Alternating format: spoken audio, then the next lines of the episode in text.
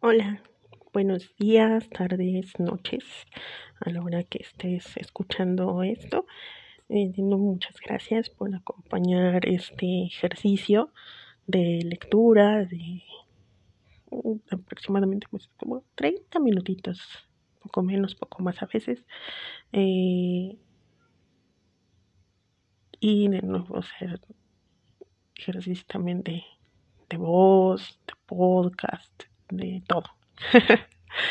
Em, reitero que esto no tiene corte alguno, no tiene ninguna edición, esto se va así completamente como, como se graba.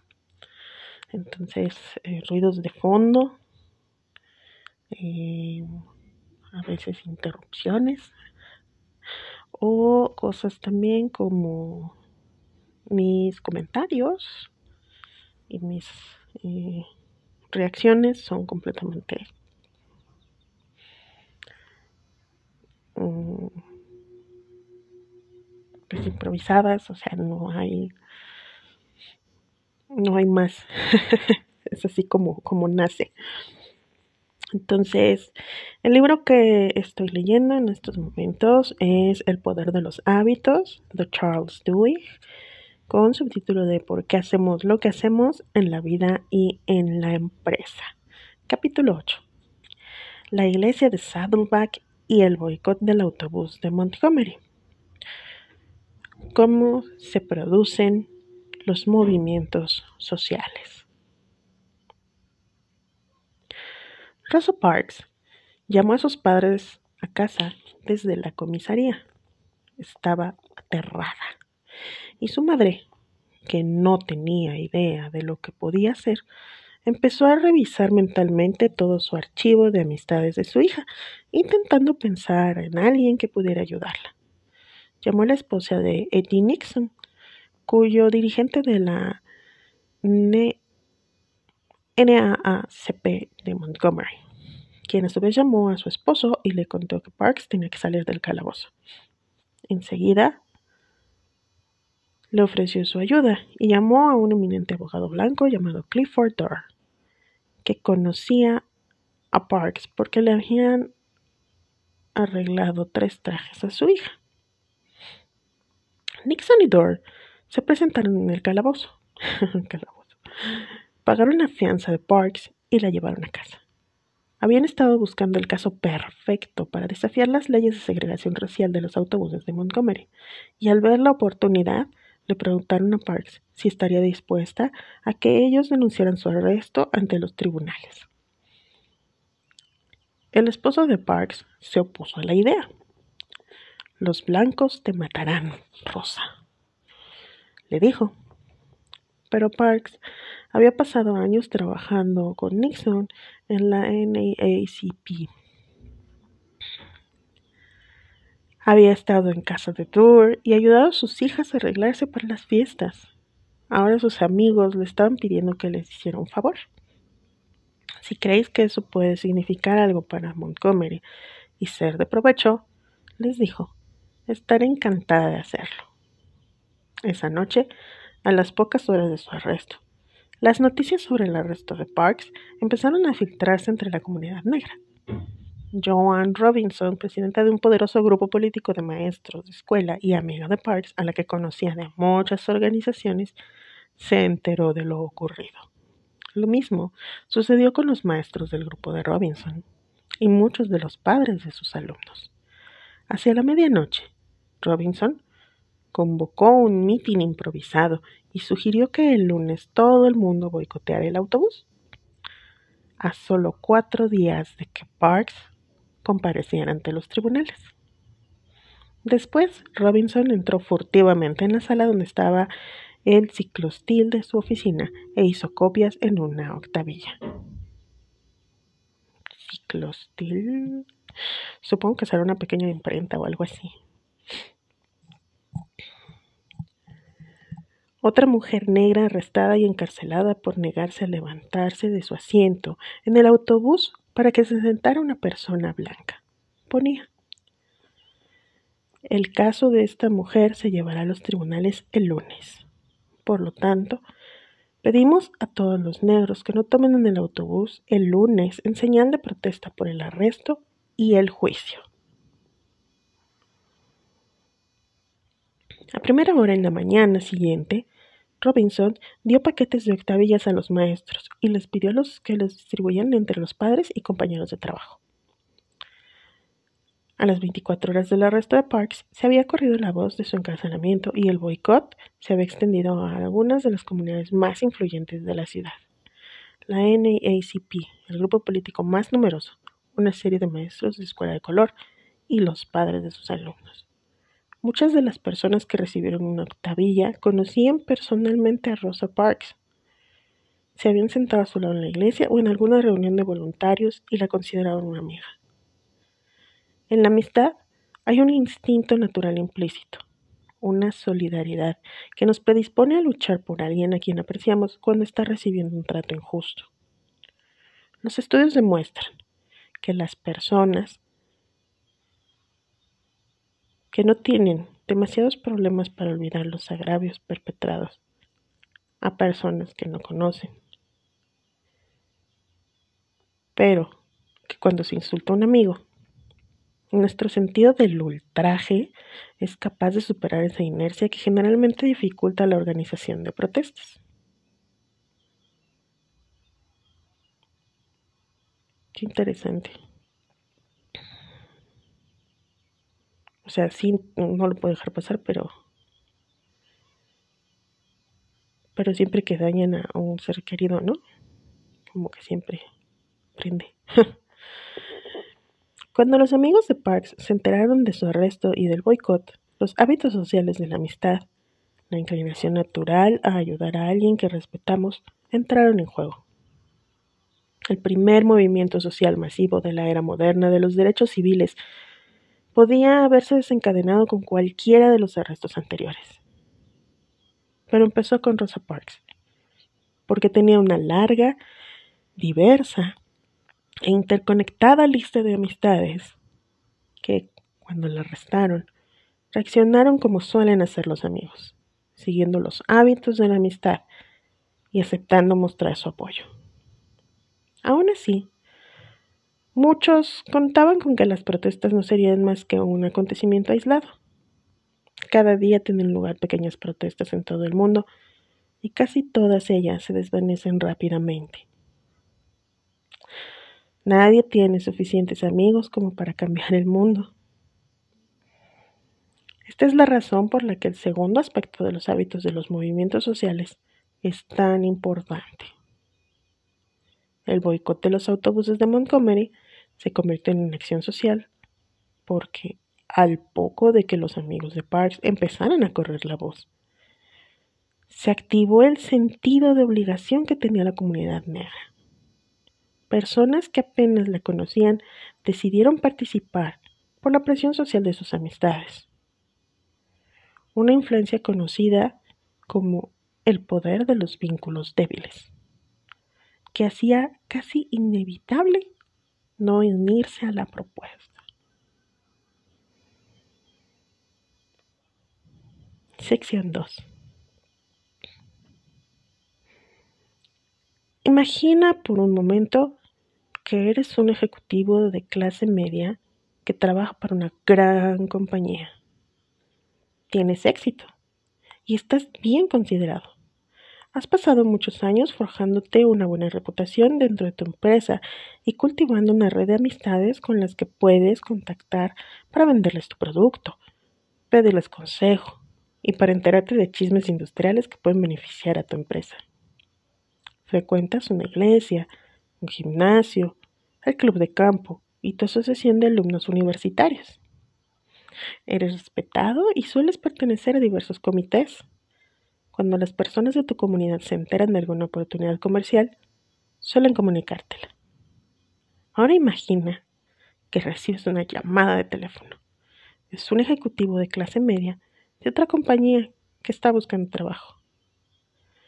Te pregunta si le ayudarías hablando bien de él a tu jefe. Si la persona que está al teléfono es un completo extraño, es una decisión fácil, porque arriesgarte dentro de tu empresa ayudando a alguien que no conoces. Pero si la persona con la que estás hablando es un viejo amigo, también es una decisión fácil. Por supuesto que le ayudarás. Eso es lo que hacen los amigos. Pero, ¿qué pasa si la persona con la que estás hablando no es ni una buena amiga, ni una desconocida, sino algo intermedio? Y si tenéis amigos en común, pero no la conocéis demasiado bien.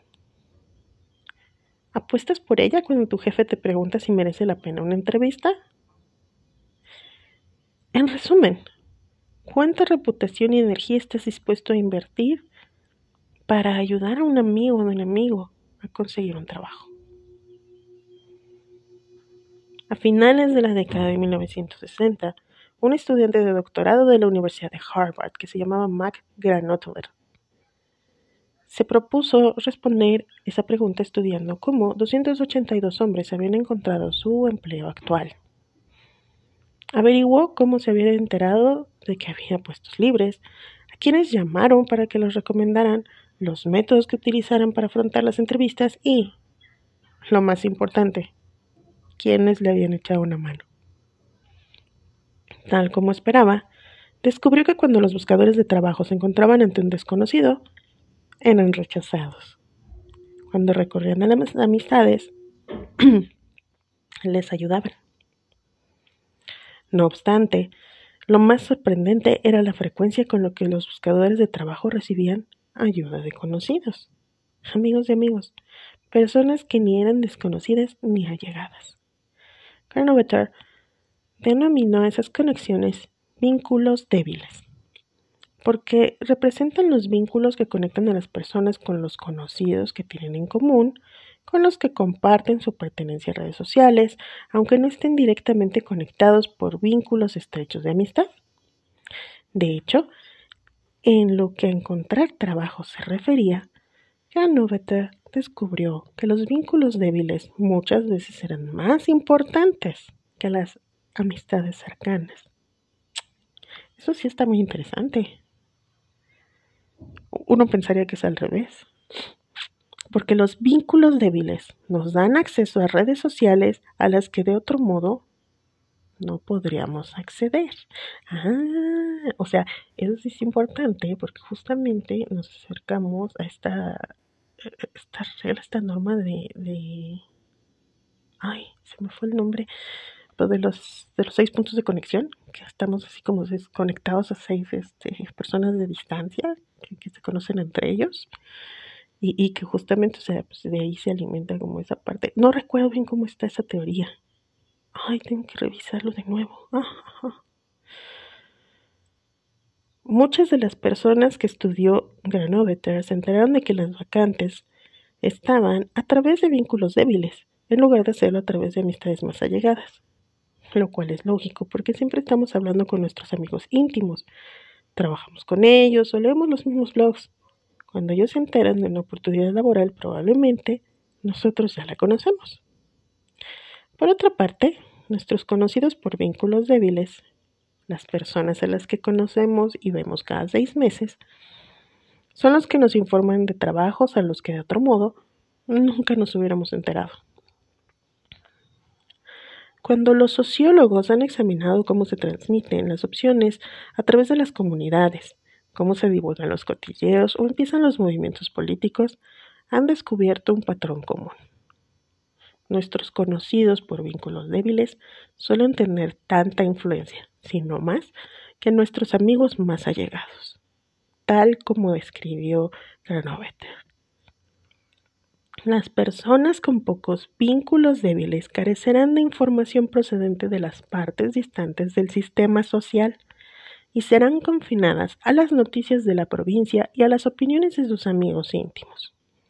Esta carencia no solo las aislará de las últimas ideas y modas, sino que las colocará en una posición de desventaja en el mercado laboral, donde el progreso puede depender de conocer las oportunidades de trabajo apropiadas en el momento correcto.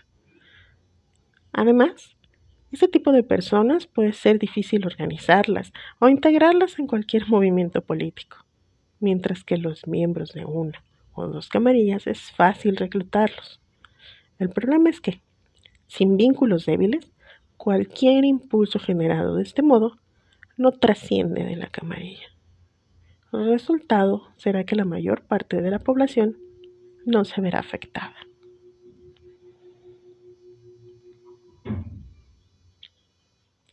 El poder de los vínculos débiles ayuda a explicar cómo se puede expandir una protesta a partir de un vínculo de grupo de amigos hasta convertirse en un movimiento social. Es difícil convencer a miles de personas para que persigan la misma meta. Sí, totalmente de acuerdo. Especialmente cuando esa meta entraña una verdadera dificultad, como ir a trabajar a pie en lugar de tomar el autobús, o ser encarcelado, o incluso no tomar la taza de café en la misma mañana porque la empresa que la vende no apoya la agricultura ecológica. A la mayoría de las personas no les importa tanto el último abuso ocurrido como para prescindir de ir en autobús o abstenerse de la cafeína, salvo que hayan encarcelado insultado a un amigo. Hay un, instrumento, hay un instrumento en los que los activistas han confiado desde hace mucho tiempo para convocar las protestas, incluso cuando hay un grupo de personas que no necesariamente quieren participar. Es un método de persuasión que ha sido muy eficaz durante cientos de años. Ese sentimiento de obligación que vecinos o comunidades ponen por encima de ellos mismos. Ay, haré pausa tantito porque de plano mi garganta voy a tomar agua.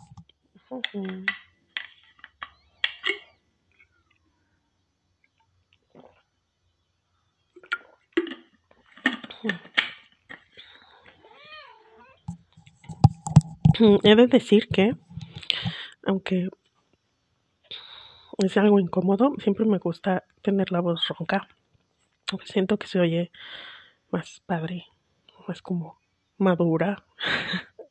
Porque no, no, me había dado cuenta hasta que empecé a escuchar los podcasts que tengo una voz muy chillona. Yo siempre, en mi cabeza, no sé, pues como que cada quien siempre escucha como su voz diferente, ¿no? Entonces yo tenía la idea de que tenía una voz aún más, este, no sé, más, en tonos más graves. Entonces sí, con voz ronca me gusta, pero, pero no, es incómodo para leer. Continúo. La presión social y los hábitos sociales que fomentan que las personas se adapten a las expectativas del grupo es difícil de describir, porque muchas veces difiere en forma y expresión de una persona a otra. Estos hábitos sociales no son un patrón tan constante como docenas de hábitos individuales que al final acaban provocando que todo el mundo avance en la misma dirección. No obstante, los hábitos de la presión social tienen algo en común. Suelen expandirse a través de los vínculos débiles y consiguen su fuerza a través de las expectativas de la comunidad. Si desatendemos las obligaciones sociales de nuestro vecindario o si nos, encogemos de hombros ante los patrones que espera nuestra comunidad, corremos el riesgo de perder nuestra posición social. Arriesgamos nuestro acceso a muchos de los beneficios sociales que obtenemos a raíz de ir al club de campo, a la asociación de alumnos o la iglesia. En otras palabras, si no le echamos una mano a la persona que nos ha llamado para que le ayudemos a conseguir un trabajo, puede que luego se queje con su compañero de tenis, que a su vez puede comentar sus quejas a otro compañero que se encuentra en el vestuario, a quien tú esperabas atraer como cliente, y que ahora es menos probable que te llame porque te has ganado la fama de ir por libre. Es un patio de recreo la presión del grupo y también es peligrosa. En la vida de adultos es la forma en que se hacen los negocios y se organizan las comunidades. Esta presión del grupo no basta por sí sola para mantener un movimiento social, pero cuando los vínculos fuertes de la amistad y los vínculos débiles de la presión social se unen, generan un impulso increíble, que es cuando se inicia el cambio social generalizado. Para ver cómo la combinación de vínculos fuertes y débiles puede propulsar un movimiento social, avanzaremos rápidamente a nueve años después del arresto de Rosa Parks, cuando cientos de jóvenes se ofrecieron a exponerse a riesgos mortales para participar en la cruzada por los derechos civiles. En 1964, estudiantes de todo el país, muchos de ellos blancos de la Universidad de Harvard, la Universidad de Yale y otras universidades del norte, solicitaron participar en algo que se denominó Mississippi Summer Project, o el proyecto estival de Mississippi. Era un programa de 10 semanas dedicado a inscribir a los votantes negros del sur. El proyecto llegó a ser conocido como el Verano de la Libertad, y muchos de los que habían hecho la solicitud sabían que podía ser peligroso. Los meses anteriores del inicio del programa, los periódicos y revistas se llenaron de artículos que precedían la violencia, que demostraron ser trágicamente exactos cuando la semana de haber empezado, vigilantes blancos asesinaron a tres voluntarios a las afueras de Longdale, Mississippi. La amenaza de ser agredidos impidió que muchos estudiantes participaran en ese proyecto, incluso después de haber cursado la solicitud. Aceptaron a más de mil solicitantes, pero cuando llegó el momento de ir al sur en el mes de junio, más de los 300 de los que habían sido aceptados decidieron quedarse en casa. En la década de 1980, un sociólogo de la Universidad de Arizona llamado Doug McCann empezó a preguntarse si era posible averiguar por qué algunas personas habían participado en el verano de la libertad y otras se habían echado atrás. Empezó por leer 720 de las solicitudes que se habían presentado de los estudiantes décadas atrás. Cada una tenía cinco páginas.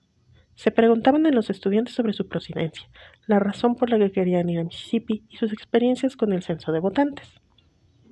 Les dijeron que aportaran una lista de personas a las que los organizadores podían llamar en caso de que los arrestaran.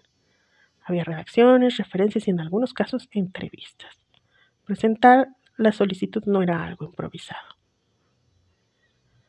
La hipótesis inicial de McAdam era que los estudiantes que acabaron yendo a Mississippi probablemente tenían motivaciones diferentes de los que se quedaron en casa, lo cual explicaría las divergencias en la participación.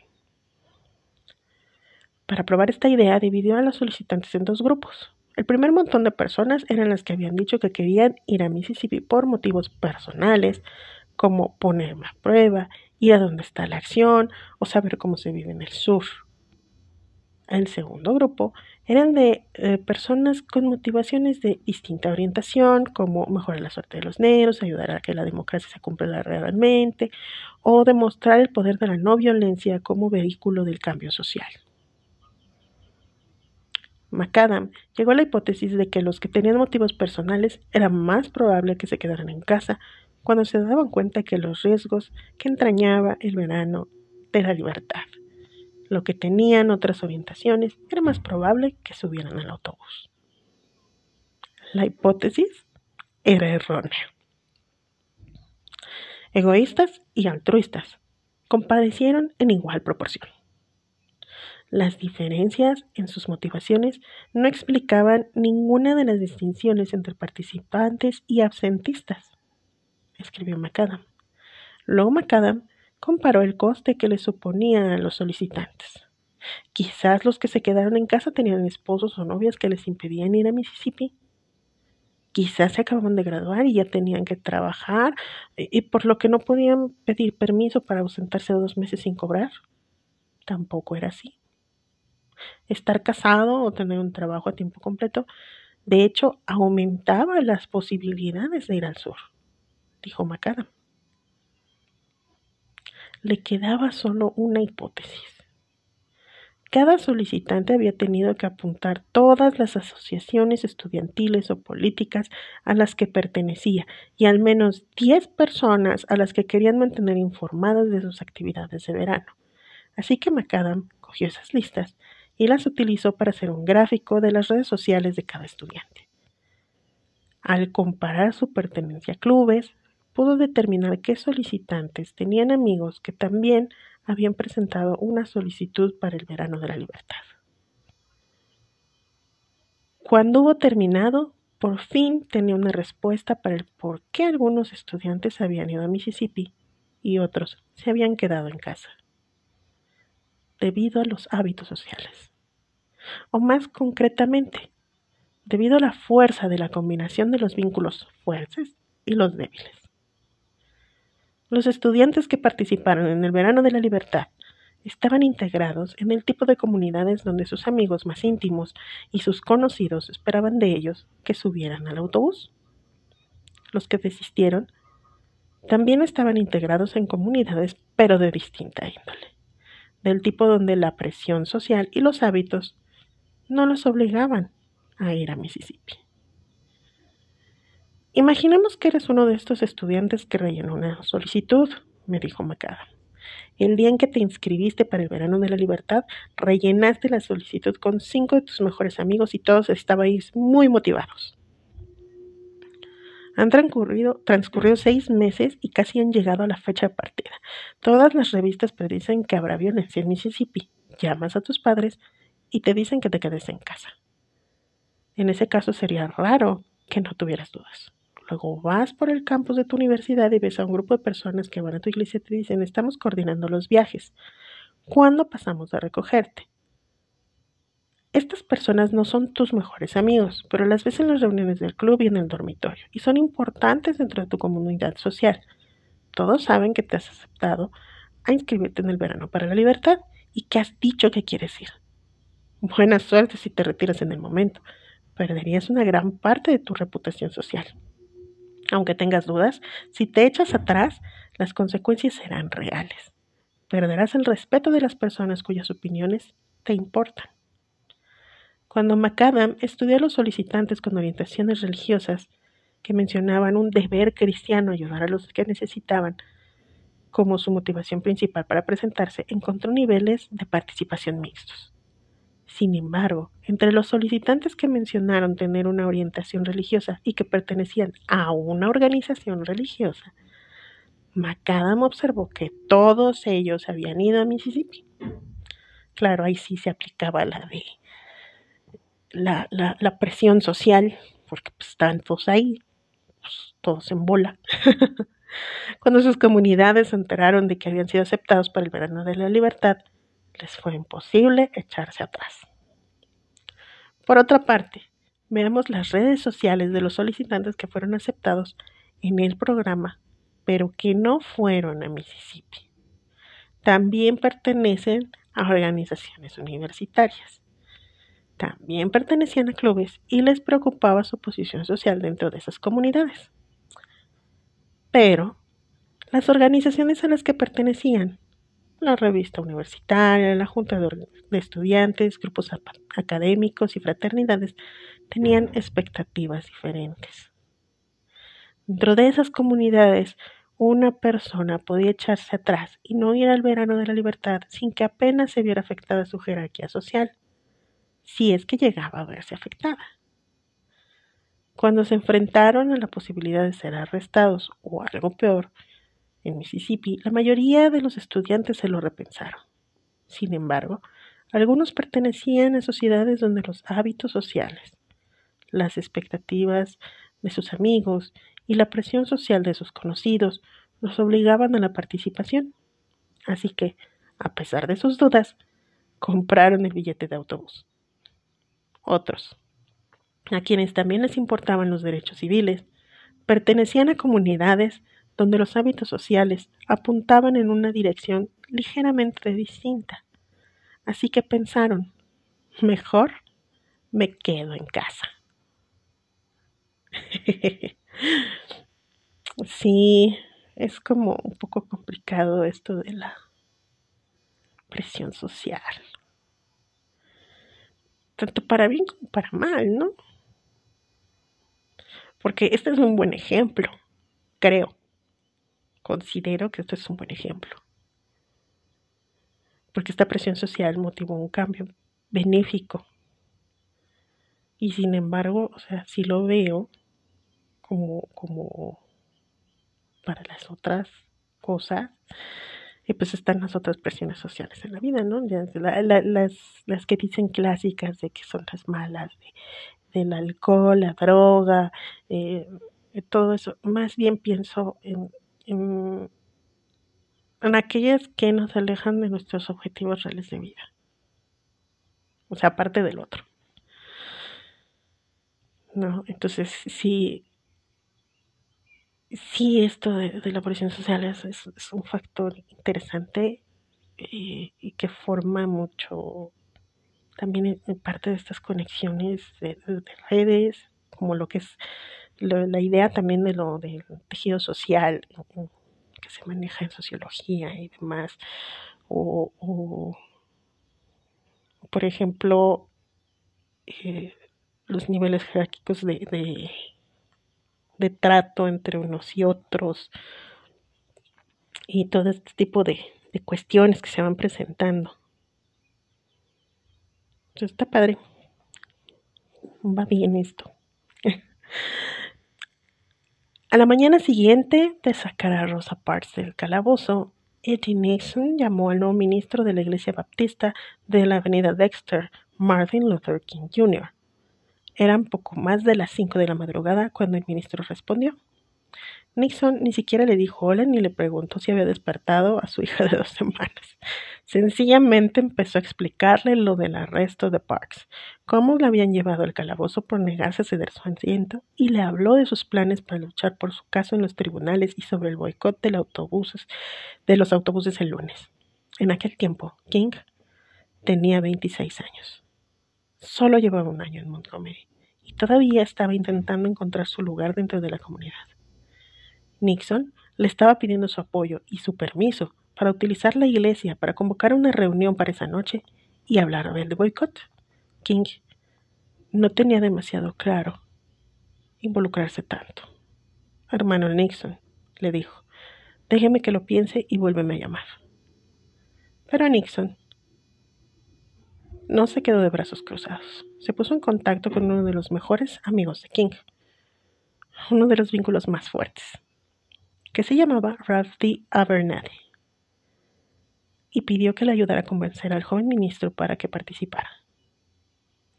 Al cabo de unas horas, Nixon volvió a llamar a King. Ajá, aplicando la presión social. Voy a participar, dijo King. Me alegra oír eso, le dijo Nixon, porque he hablado con otras 18 personas y les he dicho que nos reuniríamos en tu iglesia esta noche. Habría resultado un poco extraño reunirnos allí sin ti. Al poco tiempo, King prestaba su servicio en calidad de presidente en la organización que se había formado para coordinar el boicot. El domingo, Tres días después del arresto de Parks, los ministros negros de la ciudad, tras hablar con King y con otros miembros de la nueva organización, explicaron a sus congregaciones que todas las iglesias de gente de color de la ciudad habían acordado hacer un día de protesta. El mensaje era claro. Sería embarazoso para cualquier parroquiano quedarse al margen. Ese mismo día, el periódico de la ciudad el Advertiser contenía un artículo sobre una reunión de alto secreto de los negros de Montgomery que planeaban boicotear los autobuses el lunes. El periodista había conseguido copias de las octavillas que las mujeres blancas habían conseguido a través de sus criadas. Los barrios negros de la ciudad estaban inundados con miles de copias de octavillas explicaba el artículo, y se preveía que iban a participar todos los ciudadanos negros. Cuando se escribió el artículo, solo se habían comprometido públicamente a la protesta los amigos de Parks, los ministros y los organizadores del boicot. Pero cuando los residentes negros leyeron el periódico, supusieron, igual que los lectores blancos, que todo el mundo ya estaba implicado. Muchos de los que estaban sentados en los bancos leyendo el periódico conocían personalmente a Rosa Parks y estaban dispuestos a unirse al boicot por la amistad que los relacionaba con ella. Otros no la conocían, pero sentían que la comunidad apoyaba su causa y que no quedarían bien que los vieran subiendo a un autobús el lunes. Si trabajas Ponía la octavilla que se repartió en las iglesias. Toma un taxi. Comparte un coche. O camina. Luego todo el mundo se enteró de que los líderes del boicot habían convencido o impuesto a todos los taxistas negros para que el lunes llevaran a los pasajeros negros por 10 centavos el trayecto, el mismo precio que el autobús. Los vínculos débiles de la comunidad estaban llegando a todas partes. En esta fase, o estabas a favor del boicot o estabas contra él. Miren qué chistoso aquí, aquí por el hecho de querer hacer como la presión inversa de lo que sería el, el artículo, o sea, generó más bien contra la explosión. Me sorprende porque la verdad, o sea, yo, yo sabía esta historia, lo platicaba con una amiga. Eh, yo la verdad sabía como la historia no a profundidad, con muchos detalles, sobre todo estas, estas cuestiones de los detalles personales. Y, se me hace simplemente fascinante el hecho de ver esta parte de las interconexiones. O sea, de, de verdad como la calidad humana y, y el hecho de esta cuestión de los vínculos es increíble. Se me hace así, wow. De verdad. La mañana del boicot, King se levantó antes del amanecer y se tomó su café. Su esposa, Coreta, se sentó junto a la ventana que daba a la calle y esperó que pasara el primer autobús. Gritó al ver las luces del autobús de la línea South Jackson normalmente lleno de criadas que iban a trabajar, que viajaba sin pasajeros. El siguiente autobús también iba vacío. Y el siguiente. King se montó en su coche y empezó a circular por las calles, revisando otras rutas. En una hora contó solo ocho pasajeros negros. Una semana antes habría visto cientos. Fue un júbilo, escribiría más tarde. Se había producido un milagro. Los hombres iban a trabajar en mulas. Más de un coche de caballos cruzaba las calles de Montgomery. Se habían reunido espectadores cerca de las paradas de autobús para ver lo que estaba sucediendo. Al principio estaban en silencio pero a medida que avanzaba el día empezaron a alegrarse de ver los autobuses vacíos, se reían y hacían chistes. Se podía oír a los jóvenes alborotados cantando No riders today. Hoy no hay pasajeros. Esa tarde, en un tribunal en George Street, Rosa Parks fue declarada culpable de violar las leyes de segregación del Estado. Más de 500 negros se congregaron en los pasillos y delante del edificio a la espera del veredicto. El boicot y la concentración improvisada fue el activismo político negro más significativo de la historia de Montgomery. Y todo ello se había producido en cinco días. Había empezado entre los amigos íntimos de Parks, pero consiguió su fuerza, según dijeron King y otros participantes, debido al sentido de compromiso reinante entre los miembros de la comunidad, los hábitos sociales de los vínculos débiles. La comunidad se sintió presionada a mantenerse unida por temor a que el que no participara se convirtiera en una persona con la que nadie quisiera relacionarse. Hay muchas personas que hubieran participado en el boicot sin ese motivo. King, los taxistas y las congregaciones puede que hubieran tomado las mismas decisiones sin la influencia de los vínculos fuertes y los débiles. Pero decenas de miles de personas de toda la ciudad no hubieran decidido prescindir de los autobuses sin ese compromiso instigado por los hábitos sociales. La antes aletargada y pasiva comunidad negra ahora está totalmente despierta. Escribió King. Esos hábitos sociales, sin embargo, no eran lo bastante fuertes por sí solos para entender el boicot de un día a un movimiento que duraría todo el año. Al cabo de unas pocas semanas, King mostraría abiertamente su preocupación porque veía que flaqueaba la resolución de la gente, que la capacidad de la comunidad negra para proseguir la lucha estaba en entredicho. Pero luego, esas preocupaciones se evaporaron. King, al igual que miles de líderes de otros movimientos, depositó la dirección de la lucha en manos de sus seguidores, en gran parte mediante la creación de nuevos hábitos. Activó la tercera parte de la fórmula de los movimientos sociales y el boicot se convirtió en una fuerza que se autoalimentaba. Y hasta aquí termina esta sección. Wow. Sigo insistiendo, me encanta. Este sí, me encanta, me está así. Rompiendo ideas.